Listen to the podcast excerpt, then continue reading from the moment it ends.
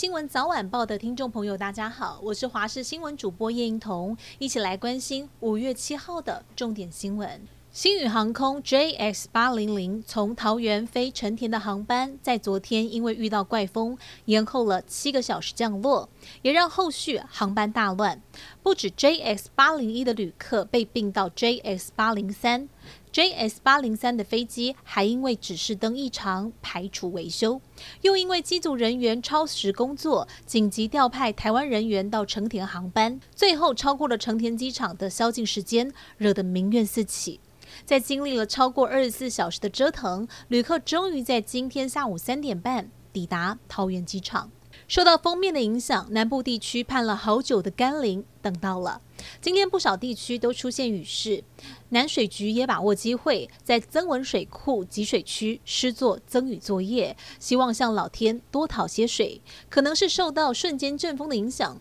高雄左营区有一栋建物外的施工鹰架突然倒塌，砸中了停靠路边的四辆车辆。另外，因为雷雨造成配电设备故障，导致湖内区一带有停电事故。而澎湖的二零一线道清湾段则是出现了落石砸坏了铁栏杆。国民党传出有可能在五月十七号征召总统人选，不过之前党秘书长黄建庭曾经表示，提名作业分为。党内泛蓝、非绿三个阶段，但现在不仅郭台铭动作很多，就连民众党主席柯文哲也放话，不太想要听到蓝白合，引发外界质疑是不是整合不利，就怕柯成为二零二四关键变数。民进党议员王世坚也预言，柯文哲恐怕在九月份会抽离大选，要跟蓝营换得立法院长一职。